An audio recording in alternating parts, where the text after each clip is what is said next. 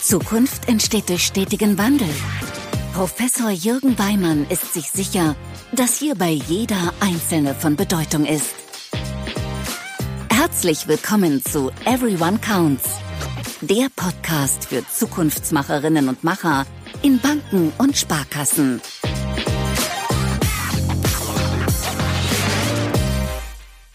Ja, einen wunderschönen guten Morgen. Ich freue mich sehr, dass du diesen Podcast hörst und mit mir gemeinsam in die Woche startest.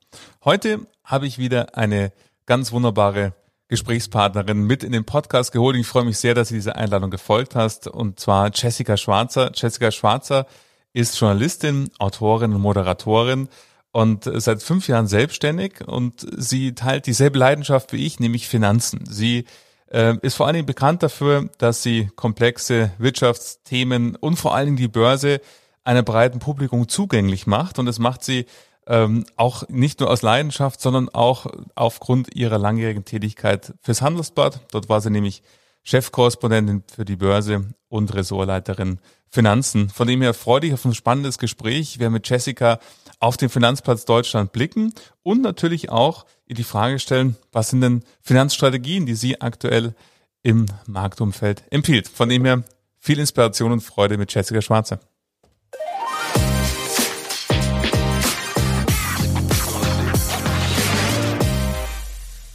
Ja, liebe Jessica, guten Morgen und herzlich willkommen in meinem Podcast. Guten Morgen. Ich freue mich sehr, dass du der Einladung gefolgt bist und dass wir gemeinsam mal, wir teilen eine gemeinsame Leidenschaft, nämlich Finanzen und deine große Leidenschaft Börse. Und ähm, von dem her freue ich mich sehr, deine Einblicke äh, und deinen Blick kennenzulernen, wie du auf die Bankenwelt in Deutschland blickst.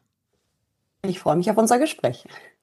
Ja, lass uns vielleicht gleich mal mit dem Markt angucken. Du weißt, ich beschäftige mich und die Menschen, die diesen Podcast hören, kommen fast ausschließlich aus der Finanzindustrie ähm, und sind auf unterschiedlichen Tätigkeitsleveln in der Finanzindustrie tätig. Und von dem her interessiert mich natürlich als allererstes, wenn du auf den Bankplatz Deutschland blickst, auf Banken und Sparkassen, wie nimmst du aktuell Banken und Sparkassen wahr? Wie nimmst du den Finanzplatz wahr? Was bewegt dich da gerade? Also ich freue mich natürlich sehr, dass immer mehr Deutsche die Aktie, die Börse für sich entdecken. Wir haben ja in den vergangenen Jahren steigende Aktionärszahlen gesehen. Ähm, das ist natürlich super, obwohl da noch sehr, sehr viel Luft nach oben ist. Und ähm, ich glaube, da sind eben auch gerade Banken und Sparkassen gefragt, da möglichst gute Angebote äh, zu bieten und äh, viel Aufklärung auch zu leisten. Das ist natürlich alles nicht mehr so einfach, wie es früher mal war, dank der etwas überdrehten Regulierung. Ähm, man ist ja als Banker, wenn man es überspitzt formuliert, Journalisten dürfen das immer mit einem Fuß im Knast, wenn man das Wort Aktie sagt. ähm, ja, aber also ich würde mir halt wünschen, dass wir da wieder ein bisschen entspannter mit umgehen können, aber die Regulierung lässt es nicht so wirklich zu. Aber ich glaube, man kann schon gemeinsam äh, Angebote entwickeln, vielleicht Seminare, die Anlegertage, Börsentage, die wir ja auch alle äh, fleißig besuchen, äh, wo man den Menschen die, unsere Leidenschaft dann vielleicht ähm, auch so ein bisschen nahe bringen kann. Aber ich glaube, wir haben da noch ziemlich viel Arbeit vor uns, ähm, wenn ich mir anschaue, dass ich glaube, mittlerweile jeder Sechste, jede Sechste in Deutschland nur Aktien hat. Also da ist noch Luft nach oben. Ja, definitiv. Es sind noch viel, viel zu wenig. Und äh, wenn man sich so anschaut, wie viel Aktivitäten auch schon reingeflossen sind und auch wunderbare Publikationen. Du hast auch viele Bücher genau darüber geschrieben, wie letzten Endes Menschen ihr Geld einfach anlegen können. Also auch dein letztes Buch, äh, wie kann wirklich jeder entspannt reich werden. Also da hast du aufgeräumt mit ähm, 15 Ausreden, die, die man sozusagen verwenden kann in, in mhm. dem Zusammenhang. Was würdest du denn sagen, ist so eigentlich so ein Haupthinderungsgrund, dass immer noch so wenig Menschen sich der Börse nähern? Mhm. Also es ist einmal so dieses ähm, nicht vorhandene Finanzwissen ähm, dass man immer denkt, wow, ich kann das nicht. Dann gibt's diese ganzen Vorurteile, ja dann die Börse ist ein Casino und Aktien sind Zockerpapiere und Aktien sind nur was für Reiche. Und das passt zwar irgendwie alles nicht so wirklich zusammen, aber egal, dann ist natürlich Geld auch noch äh, böse, verdirbt den Charakter. Glücklich macht's schon mal sowieso nicht. Alles Ausreden aus dem äh, genannten Buch. Also ich glaube, da ist ähm, relativ viel worüber wir reden müssen. Äh, nächste Ausrede, über Geld spricht man nicht. Auch das ähm, sollten wir mal dringend überdenken. Wir brauchen da, glaube ich, echt ein neues Money-Mindset in Deutschland. Und ähm, Ja, also äh, Frauen haben ja noch größere Probleme mit dem Thema als Männer. Ähm, wenn sie sich aber dann mal an die Börse trauen, sind sie ja sogar die besseren Anlegerinnen. Ähm, es ist noch wirklich viel zu tun. Ich freue mich, dass die Politik, ähm, vor allen Dingen ähm, Christian Lindner, das Thema mittlerweile erkannt haben und es da auch Initiativen gibt, weil wir müssen echt was für unsere finanzielle Bildung tun. Ähm, das muss in der Schule, vielleicht sogar im Kindergarten anfangen und das darf aber, Stichwort lebenslanges Lernen, nie aufhören. Ja, da hast du ganz viele wunderbare Sachen gesagt. Vor allem, ich bin auch großer Fan dieser Initiative, dass die jetzt mal losgeht, äh, weil natürlich äh, gerade in, in dem jetzt aktuellen Umfeld, äh, Stichwort Inflation, ist es einfach ähm, ja nicht smart, sein Geld mhm. irgendwie auf Tagesgeldkonten oder Girokonten oder wo auch immer ähm, liegen zu haben. Und äh, du hast gesagt, äh, letzten Endes das nicht vorhandene Finanzwissen ist eine Herausforderung, aber mhm. auch das Thema Money Mindset. Und äh, aus meiner Erfahrung wenn ich so auf den Markt blicke, ist gerade das Thema Money Mindset, wenn man so an klassische Banken, Sparkassen denkt, noch überhaupt kein Thema in einer Beratung etc. Wie siehst du das? Ist das ein Themenfeld, was auch ähm, ein Geschäftsfeld sein kann? Oder wie würdest du sagen, können wir es schaffen, dass mehr Finanzbildung und mehr Money Mindset auch äh, in die Bevölkerung kommt? Also ich glaube, dieses Bewusstsein, dass man sich um sein Geld kümmern muss, äh, auch mit ähm, Stichwort Altersvorsorge, mit Blick auf die Altersvorsorge, das ähm, ist in immer mehr Köpfen angekommen und immer mehr Menschen setzen das dann auch so ein bisschen um, indem sie sich informieren. Ich gebe ja auch Seminare ähm, für ganz verschiedene Anbieter. Wir haben ja zum Beispiel auch mit der Deutschen Börse, Börse Frankfurt Seminare von Frauen für Frauen mhm. mehrmals im Jahr. Da merkt man schon, dass was passiert und dass wirklich auch diese dieses Bewusstsein da ist und dass man wissen, dass viele Frauen Wissen aufbauen wollen. Und ich glaube, das ist bei Männern nicht anders. Äh, man sieht ja auch die vielen ähm, Social-Media-Aktivitäten. Da gibt's ja auch ganz tolle Accounts auf Instagram und Co. Ähm, ich glaube, die Banken und Sparkassen haben das Thema auch erkannt, aber die tun sich mit dem Thema Money Mindset natürlich schwer, weil ganz ehrlich, man müsste ja stundenlang miteinander darüber reden und mhm. Vorteile ausräumen. Und ich glaube, in diesem Bankenalltag ist die Zeit dafür einfach nicht da. Und ich glaube, da tun wir dann auch manchmal den Bankberatern Unrecht, ähm, die ja auch in so Umfragen um unbeliebteste Berufe immer ganz weit hinten sind, beziehungsweise bei den Unbeliebten dann ganz weit mhm. vorne. Ähm, Journalisten sind übrigens auch nicht beliebt. Berater ähm, auch nicht. ja, und äh, also das ist dann, man tut ihnen natürlich ein Stück weit Unrecht, weil, ähm, und ich finde auch mal, der Name ist irgendwo falsch. Also Bankberater suggeriert ja, ich kriege da ohne endlich viel Beratung und so weiter und so fort. Stimmt natürlich am Ende auch. Aber am Ende verkaufen die natürlich eine Dienstleistung und sie verkaufen Produkte. Ähm, wenn ich zu Beispiel BMW gehe, dann bekomme ich da ein Auto verkauft. Mhm. Und ich werde auch beraten. Ähm, ich werde aber wahrscheinlich einen BMW verkauft bekommen. Und vielleicht schickt der Verkäufer mich noch weiter hinten ins Autohaus zu Mini. Mhm. Aber das war's dann irgendwie auch. Und man glaubt dann immer, dass man zur Sparkasse oder zur Bank läuft und stundenlang beraten wird. Und ähm, ja, also es ist am Ende auch ein Verkäufer und es muss am Ende auch irgendwo ein Abschluss mal irgendwann dabei rumkommen. Sonst lohnt sich das Geschäftsmodell der Banken ja auch nicht. Und ähm, Natürlich kann die Beratung dann besser und schlechter dabei ausfallen, keine Frage. Ähm, aber dieses Thema Money Mindset ist, glaube ich, ähm, sicherlich ein kleiner Teil dieser Bankberatung, aber das kann nicht in den Banken und Sparkassen ähm, stattfinden. Es sei denn, Sie machen vielleicht mal ein Afterwork und haben das als Thema oder so. Das kann man natürlich schon machen. Aber jeden einzelnen Kunden äh, zum Thema Money Mindset sich vorzunehmen, äh, das ist, glaube ich, äh, nicht hm. möglich. Das geht einfach nicht. Und da haben wir dann auch vielleicht als als Anleger, als Sparer, was man in Deutschland ist, eine Bringschuld, dass man sich damit einfach mal auseinandersetzt und sich mal seine Glaubenssätze anschaut, sich mal darüber Gedanken macht, äh, wie hat man Umgang mit Geld gelernt, was ist einem vorgelebt worden, was für Vorurteile hat man vielleicht und dass man die mal auf den Prüfstand äh, stellt dann. Was sind denn so äh, Vorurteile oder Mythen oder Ausreden, auf die du immer wieder triffst in deinen Seminaren oder Masterclasses? Also es sind vor allen Dingen zwei. Es ist einmal diese Angst vor der Börse. Börse ist ein Casino, Zockerei und man verliert nur Geld. Das ist das eine, ähm, wo man aber das äh, dann doch relativ schnell ähm, entkräften kann. Ich bin ein großer Fan vom Aktiendreieck äh, des Deutschen Aktieninstituts. Ganz frisch gibt es jetzt endlich auch von den, für den MSCI World. Vorher gab es ja DAX und ich glaube Eurostox, wenn ich es richtig in Erinnerung habe. Und ähm, da sieht man ja je länger, desto grüner und dass man einfach so ein paar ein, sehr, sehr einfache Regeln ähm, vermitteln kann, dann äh, breite Streuung langfristig und schon ist die Welt relativ in Ordnung, inklusive einiger Schwankungen unterwegs, ja, aber langfristig sinkt das Risiko dann. Das kriegt man relativ schnell entkräftet. Ähm, zweites, was ich immer wieder höre, ist, ich habe kein Geld.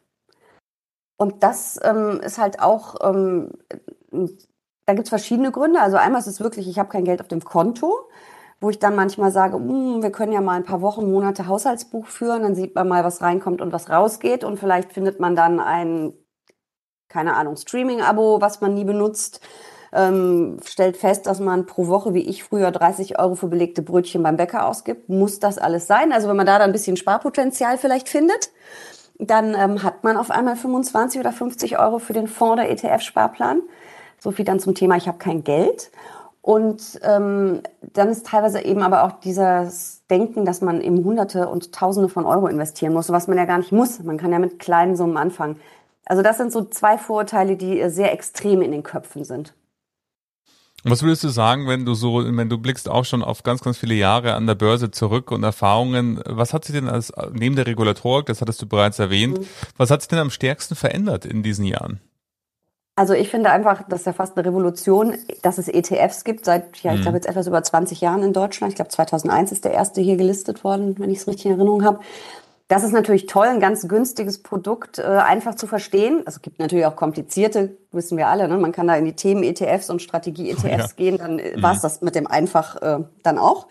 Aber ähm, so ganz einfache Produkte, leicht zu verstehen, günstig, ständig zu handeln, das ist natürlich schon wirklich toll. Ähm, ich bin ein großer Fan von ETFs, ähm, würde aber niemals aktiv gemanagte Fonds so ganz verteufeln. Auch mhm. da gibt es gute und es gibt einfach enge Märkte. Und gerade wenn wir über Themen, Trends reden, da macht ähm, der aktiv gemanagte Fonds extrem viel Sinn. Bei einem global investierenden Aktienfonds ja, zeigt uns ja die Statistik, dass der ETF auf den MSCI World ähm, doch besser ist als die meisten Fonds aktiv gemanagt. Also es gibt tolle Produkte und wir können es immer einfacher handeln. Und was vor allen Dingen natürlich auch super ist, der Zugang für uns alle ist ja immer einfacher geworden. Einmal mhm. sowieso schon durch das Online-Banking, aber dann jetzt eben auch durch Online-Broker, Neo-Broker. Es ist super günstig geworden zu handeln. Das, und vor allen Dingen mit ganz kleinen Summen günstig mhm. zu handeln. Das mhm. ist natürlich auch super. Und wenn man so anschaut, du hast gerade die Neo-Broker angesprochen oder auch wenn wir jetzt eben Robo-Advisor anschauen, also es gibt ja mhm. zahlreiche neue, total spannende Entwicklungen ähm, auch am Markt und auch neue Marktteilnehmende. Ähm, was würdest du sagen, wenn wir so auf klassische Banken äh, blicken, äh, haben die überhaupt noch eine Chance, äh, ihre Beratung oder ihre Wertpapierberatung letztendlich äh, am Markt anzubieten? Ist es noch zeitgemäß oder braucht es da was ganz was anderes aus deiner Sicht? Wie blickst du da drauf? Mm, also da ist natürlich extrem viel Bewegung im Markt, keine Frage. Und ich denke, die Jüngeren sind erstmal, ja, es ist ja viel diese Gamification ja. ähm, der Börse, des Börsenhandels angeprangert worden. Ich finde das gar nicht so schlimm, weil Hauptsache sie fangen erstmal an und robben sich ran mit ein paar Euro an den Markt und ähm, lernen einfach mal, wie Börse funktioniert, nach oben wie nach unten. Mm, ich denke, es ist für jeden genug da, wenn wir mehr Aktionäre haben und mehr Menschen, die sich um ihr Geld kümmern und um ihre Finanzen. Und dann gibt es ja ganz verschiedene Typen. Ähm, ich habe einen äh, früheren Kindergartenfreund, der bei einer großen Bank ist und da eine große Filiale jetzt äh, leitet. Den habe ich neulich in der Filiale besucht, vor zwei Wochen. Schön. Und dann habe ich gesagt, du, ich war, glaube ich, seit 15 Jahren nicht mehr in der Bankfiliale. Weiter mhm. als bis zum Bankautomaten bin ich gar nicht mehr gekommen. Ich bin seit so vielen Jahren Selbstentscheiderin und habe überhaupt kein Filialbankkonto mehr. Ähm, ist einfach so. Ich bin dann wahrscheinlich für die Beratung in der Bank ähm, hoffnungsloser Fall. Ich bin auch zu stur und bin viel zu überzeugt von meiner eigenen Strategie. Deswegen braucht es, glaube ich, auch keiner zu versuchen. Und wenn ich eine Frage habe, jobbedingt, habe ich ja genug Menschen, die ich fragen kann. Ähm, aber es gibt eben andere, die möchten ähm, eine Beratung, die möchten in stürmischen Zeiten Beratung, Betreuung, die möchten, dass dann jemand mal Hand hält, wenn man es ein bisschen salopp formuliert und sagt, alles wird gut und wir haben ja so und so investiert und das macht ja gar nichts und da muss man jetzt durch. Und andere, wie ich, sitzen dann vielleicht auf der Couch mit Magengrummeln, weil es gerade knallt, wie im Corona-Crash, aber mhm. ich komme da halt alleine klar. Ja. So, und ich denke, das ist so von bis. Und es kommt ja auch immer darauf an, welche Bankprodukte man denn braucht. Redet mhm. man jetzt nur vom Broker und ein bisschen handeln oder einen ETF-Sparplan? oder geht es um komplexere Produkte? Das ist natürlich dann auch nochmal ein Unterschied. Also ich denke, da ist für jeden ähm, genug Kuchen, für jeden ein Stück vom Kuchen da. Wichtig ist es aber natürlich, die Menschen auch ähm, zu animieren, sich um ihre Finanzen zu kümmern, die wir noch nicht erreicht haben oder die zumindest hm. noch so eine Schwellenangst haben. Ja, das finde ich eine total spannende Entwicklung, dass man ja so sieht, auf der einen Seite wenn ich jetzt mit klassischen äh, Bankerinnen und Bankern spreche, sagen die, Mensch, äh, es kommen immer weniger Kunden natürlich, in die Filiale sowieso, aber äh, zum Glück äh, gibt ja dann doch ganz schön viele Institute, die mittlerweile auch das virtuell anbieten, mhm. ihre Beratungsleistung.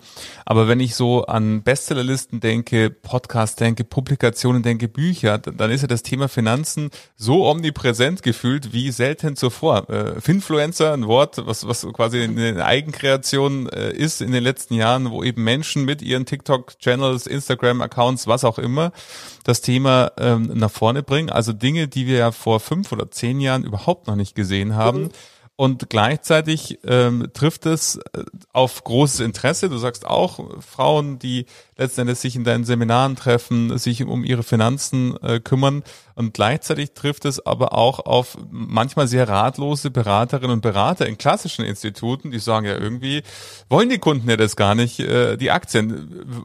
Wo ist da dieses Gap, also ähm, zwischen diesem Trend und, und diesen oftmals geschilderten Erlebnissen? Ja, ich glaube, es sind halt wirklich viele von den Jungen, von denen, die jetzt frisch anfangen, wirklich direkt im Internet unterwegs. Mhm. Ähm, die kommen, glaube ich, ganz oft eben durch Finfluencer, durch irgendwie Seminare, Bücher, was auch immer. Und die kommen nicht über den Bankberater zur mhm. Börse. Mm, ich bin jetzt knapp 50, das war zu meiner Zeit anders. Bei mir war es zwar meine Mutter, die gesagt hat, komm, wir zeichnen mal die T-Aktie. Ich habe da so viel drüber gelesen. ja. Mm, aber ich war trotzdem vorher immer schon von Geld fasziniert und habe gespart und habe es angelegt, aber dann halt in irgendwelchen Zinsprodukten. Ähm, und als ich dann angefangen habe mit Börse, habe ich auch bei dem Bankberater ständig gesessen, was er denn jetzt von der Aktie und von jener Aktie hält. Damals durfte er mir noch antworten. und äh, ohne den Fuß im Knast. Mhm. Und ähm, aber ich glaube, diesen Austausch, den haben die gar nicht unbedingt, weil sie im Zweifel auch schon für die, über die Eltern ihr erstes Sparbuch, ihr erstes Girokonto war im Zweifel auch schon online. Ähm, so, und ich glaube, da ist es natürlich ein bisschen schwerer, an diese jüngere Generation ranzukommen. Aber ich glaube, deswegen ist es gerade wichtig, dass auch Banken und Sparkassen ähm, neue Formate versuchen und ähm, andere Dinge machen. Also ich mache ja zum Beispiel Kleiner Werbeblock, ein Podcast mit Uli Stefan von der Deutschen Bank, Chef Anlagestrategie, den machen wir seit einigen Jahren. Ganz neues, anderes Format.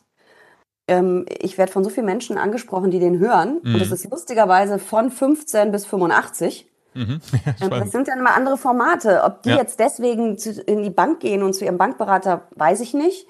Ähm, müsste ich vielleicht beim nächsten Mal mal fragen. Aber ähm, trotzdem, dass man auch mal als Banker andere Formate und andere Dinge probiert. Aber auch das ist natürlich immer alles nicht so einfach, weil dann sind wir wieder, wir drehen uns da irgendwie im Kreis bei der Regulierung. Mhm. Und ich glaube, da ist echt viel schiefgegangen. Es war wahrscheinlich wahnsinnig gut gemeint von irgendwelchen Politikern, aber selbst Verbraucherschützern ging es ja zu weit damals. Und jetzt haben wir das halt. Und ähm, ich hätte keine Lust, da irgendwie eine halbe Bibel durchlesen und unterschreiben zu müssen, bevor mir dann mein Bankberater ähm, sagt, du brauchst jetzt mal einen, einen Aktienfonds.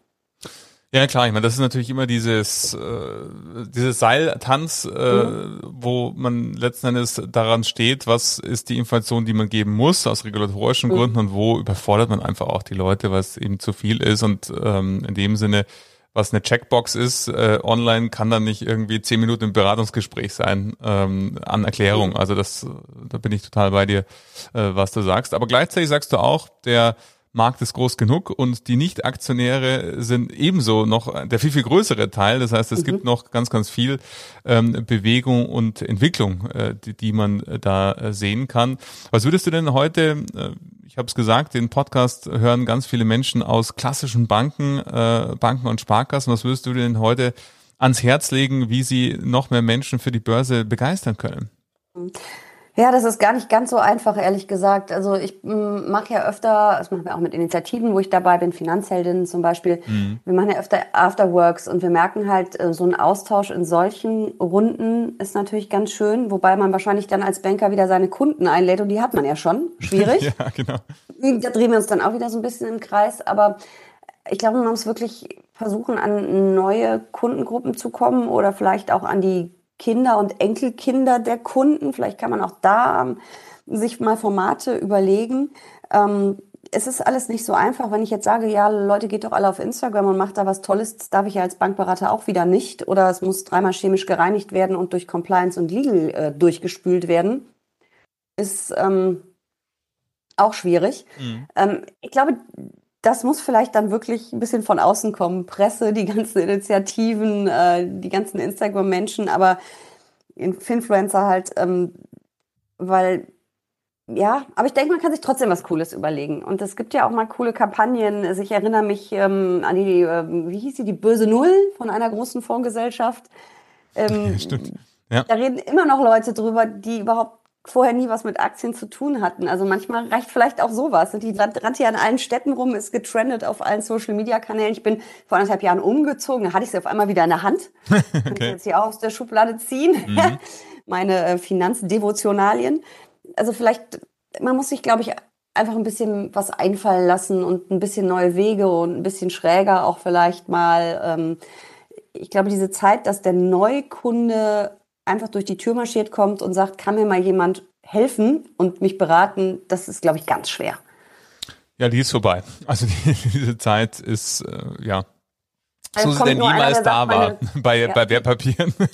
Nee, und da kommt, glaube ich, auch nur einer mal durch die Glastür und sagt, meine Karte ist in ihrem Drucker, Kontoauszug Drucker oder im äh, Geldautomaten verschwunden. Also das ist, ja, ist leider so. Ja, genau. Und, und also äh, das, das zeigen alle äh, Frequenzanalysen, wo man sieht, ähm, den, den meisten geht es so, wie es dir gegangen ist, dass man sehr, sehr lange überlegen muss, wann war ich eigentlich das letzte Mal in der mhm. Filiale, ähm, außer um irgendwie schnell Geld abzuheben, während, während sie zu hat, um dann wieder weiterzugehen. Also ähm, das, das ist natürlich eine Zeit, die, die vorbei ist. Wenn wir uns so anschauen, ähm, die Initiativen, die sich jetzt auch durch äh, die ich möchte nicht das Wort künstliche Intelligenz nennen, weil das irgendwie sehr überstrapaziert wird mhm. beim Thema ähm, insgesamt, aber auch Finanzen. Aber wenn wir nehmen wir Thema Robo-Advisor, wo sich sehr, sehr viel tut im Markt, willst du sagen, dass das auch eine Möglichkeit ist, die Menschen noch mehr für Aktien zu begeistern, dass eben Menschen, die dann eben über eine coole App oder eben Gamification, hast du vorher gesagt hat, das Thema Finanzen nicht ganz so schwer durch die Tür kommt, äh, als äh, es man vielleicht gewohnt ist? Also ich denke, dass Robo-Advisor eine gute Sache sind. Ähm, mhm. Das sind ja im Prinzip gar keine äh, künstliche Intelligenz, ist es ja nicht. Das sind ja, ja eigentlich Algorithmen, die ja. von Menschen gemacht sind. Mhm. Und ähm, die lernt ja auch nicht weiter, sondern passt dann eben entsprechend Algorithmen das Depot an. Ähm, ich finde das ein super Einstieg, ähm, weil man relativ komplexe Strategien, mal mehr, mal weniger komplex, je nach Robo und je nach Strategie äh, umsetzen kann, auch schon eben mit kleinen Summen, mit Sparplänen bei den meisten ja mittlerweile auch. Ähm, und ich finde das gut, weil ich finde, es ist eigentlich alles gut, was die Menschen in Richtung Börse bringt. Und ich glaube, gerade die Jüngeren, die eben nicht in die Filiale gehen mm, und vielleicht auch von ihren Eltern nicht mehr da reingezerrt werden können, weil die Eltern im Zweifel auch seit 20 Jahren nicht in der Filiale waren. Das ist ja mittlerweile auch so. Ne? Mhm. Ähm, da ist das, glaube ich, ein ganz guter Einstieg. Und ähm, ich glaube, wenn man, je mehr Geld man hat und je mehr Vermögen man äh, anspart, anhäuft, desto größer wird irgendwann der äh, Beratungsbedarf. Und ich mhm. könnte mir auch vorstellen, dass dann irgendwann so eine ganz neue Klientel kommt. Also nicht die, die man vom Sparbuch als Kind über das erste Girokonto, das erste Gehalt und so weiter bis zum Reichtum quasi begleitet als Berater, sondern die dann erst kommen und sagen, wow, also ich habe jetzt das und das gemacht und jetzt wird das aber irgendwie zu viel und da muss mal einer drauf gucken.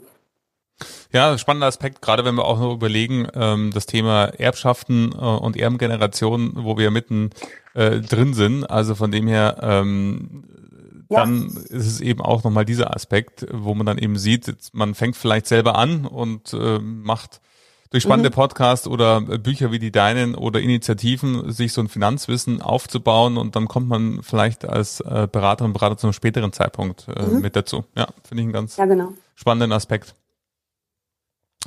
Ja. Aber es ist, es ist schwierig. Also ich möchte auch nicht derjenige welche sein, der sich dann die Ideen aus dem äh, Hirn saugen muss, äh, wie man die Leute jetzt wieder in die Bank kommt und in die Beratung. Es ist nicht so einfach. Wir haben vorher über das Thema gesprochen, ja, ähm, Money Mindset, aber finanzielle Bildung hattest du auch ganz am mhm. Anfang mhm. angesprochen. Siehst du das ein Themenfeld, was auch von äh, Banken oder Sparkassen besetzt werden könnte durch Initiativen? Ich glaube, manche Initiativen sind ja auch in Kooperation mhm. mit ähm, äh, Banken, die du machst. Ähm, oder würdest du sagen, dass das auch ein Geschäftsfeld ist, was von außen eher kommt? Also ich finde das super, wenn Banken das machen. Ähm, mhm. Ich bin ja selber bei den Finanzheldinnen aktiv, äh, ursprünglich von Frauen der, aus der Comdirect, die ja jetzt wieder komplett zur Commerzbank gehört. Also deswegen jetzt eine Commerzbank-Initiative, aber ursprünglich da gegründet. Ähm, super Sache. Ähm, die ganzen Auftritte, Bücher und so weiter, es ist alles nicht Commerzbank gebrandet, sondern es ist wirklich eine Initiative, die für sich steht. Auch wenn man natürlich bei einem Afterwork sagt, wir sind natürlich am Ende, mhm. steht die Commerzbank dahinter und wenn, ich bin ja Mitherausgeberin des Buchs, was es da auch gibt, natürlich sind dann die Screenshots, wie sieht eine Ordermaske aus von der entsprechenden Bank. Ja. Also es wäre ja bescheuert, wenn wir eine andere nehmen würden. Ähm, aber es ist im Grunde eben keine, in Anführungsstrichen, Marketingmaßnahme, Akquise-Maßnahme, überhaupt nicht, sondern es geht eben wirklich um finanzielle Bildung und äh, den Umgang mit Geld ähm, ja leichter zu machen und leicht verständlich zu machen. Und ich sehe es ja auch auf Börsentagen oder auf der Anlegermesse Invest. Es gibt wirklich ja tolle Angebote mittlerweile. Ähm, tolle Sachen, die man da auch in die Hand gedrückt bekommt an Werbematerial oder eben auch Magazinen, die wirklich richtig hochwertig gemacht sind und eben keine Werbebroschüren sind. Mhm. Ähm, also ich glaube, da können, da können Banken schon eine Menge machen in die Richtung. Ähm, das Ding ist ja auch, wenn ich eine App habe, hat ja mittlerweile jeder ähm, für, für die Konten. Da kann man natürlich auch überlegen, ob man da ein bisschen ähm, mehr ähm, Infotainment macht, ein bisschen mehr finanzielle Bildung und auf den Webseiten sowieso. Ne? Also ich glaube, da, da geht auch noch eine Menge. Und das ist, und dann kommen vielleicht noch Podcasts dazu oder Webinare. Also mhm. man kann da schon eine Menge Menschen auch übers Netz erreichen. Ähm, aber man muss eben starten und es ist ähm, eben auch nicht so, dass man ein Webinar macht und wahrscheinlich 300 neue Kunden hat. Nein, mhm. das ist dann, steht da Tropfen hüllt den Stein. Aber wenn alle das machen, haben am Ende auch alle was davon.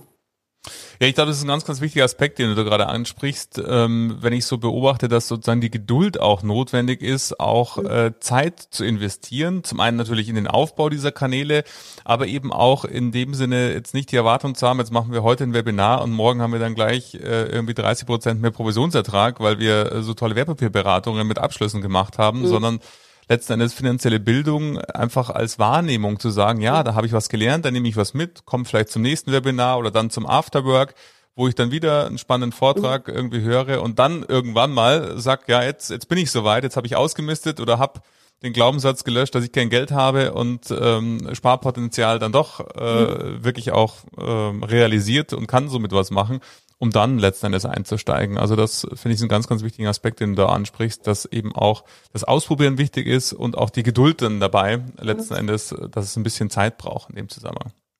Und es macht ja auch Spaß. Also ich ja. glaube, jede, in jeder Bank oder in jeder Filiale wird es wahrscheinlich irgendwie die klassische, Entschuldigung, Rampensau geben, die wirklich Bock drauf hat und Lust hat, sowas mhm. zu machen und sowas auch auf die Beine zu stellen. Herrlich, Jessica. Vielen, vielen Dank für diese wunderbaren Impulse. Ich glaube, äh, da bekommt jeder Lust, auch nochmal vielleicht in seinem eigenen äh, Kundenbestand, aber auch nicht Kundenbestand mal nachzudenken, was können Formate sein, die äh, man machen kann. Auf der anderen Seite aber auch eben die, die Freude daran nicht zu verlieren, dass äh, Wertpapiere und äh, Börse einfach so ein relevantes und wichtiges Thema ist und äh, gleichzeitig eben von so vielen Menschen auch sie sich damit beschäftigen und von dem her vielleicht man nochmal an die Kunden rangeht, äh, die man schon länger nicht mehr probiert hat oder mal ein neues Format probieren. Vielen Dank für deine tollen Inspirationen. Ich verlinke auch ähm, die äh, Seiten von dir äh, und, und, deine Bücher, sodass sich die Menschen auch da nochmal äh, weitere Inspiration holen können. Danke dir. Danke, dass du Teil des Podcasts warst, Jessica. Hat sehr viel Spaß gemacht. Danke. Mir auch.